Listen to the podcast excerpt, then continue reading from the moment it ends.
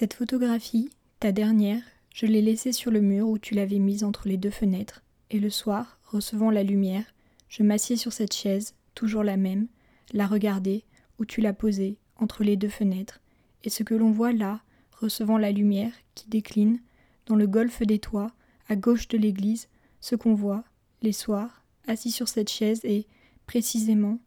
ce que montre l'image laissée sur le mur, sur le papier brun sombre du mur, entre les deux fenêtres, la lumière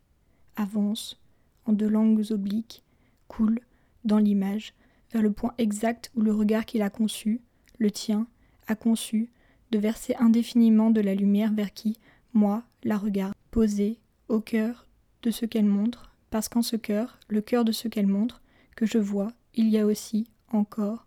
l'image elle-même, contenue en lui,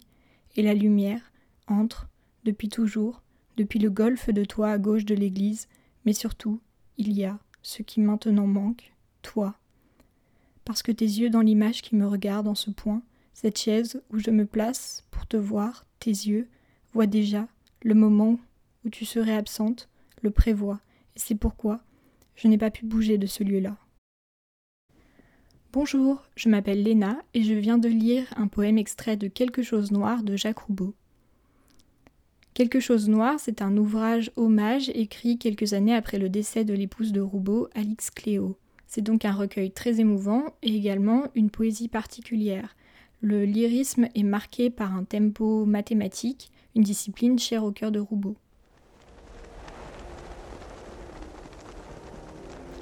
La semaine prochaine, dans Vendredi ou les livres fantastiques, on va voyager à travers le temps et l'espace. Je vous dis avant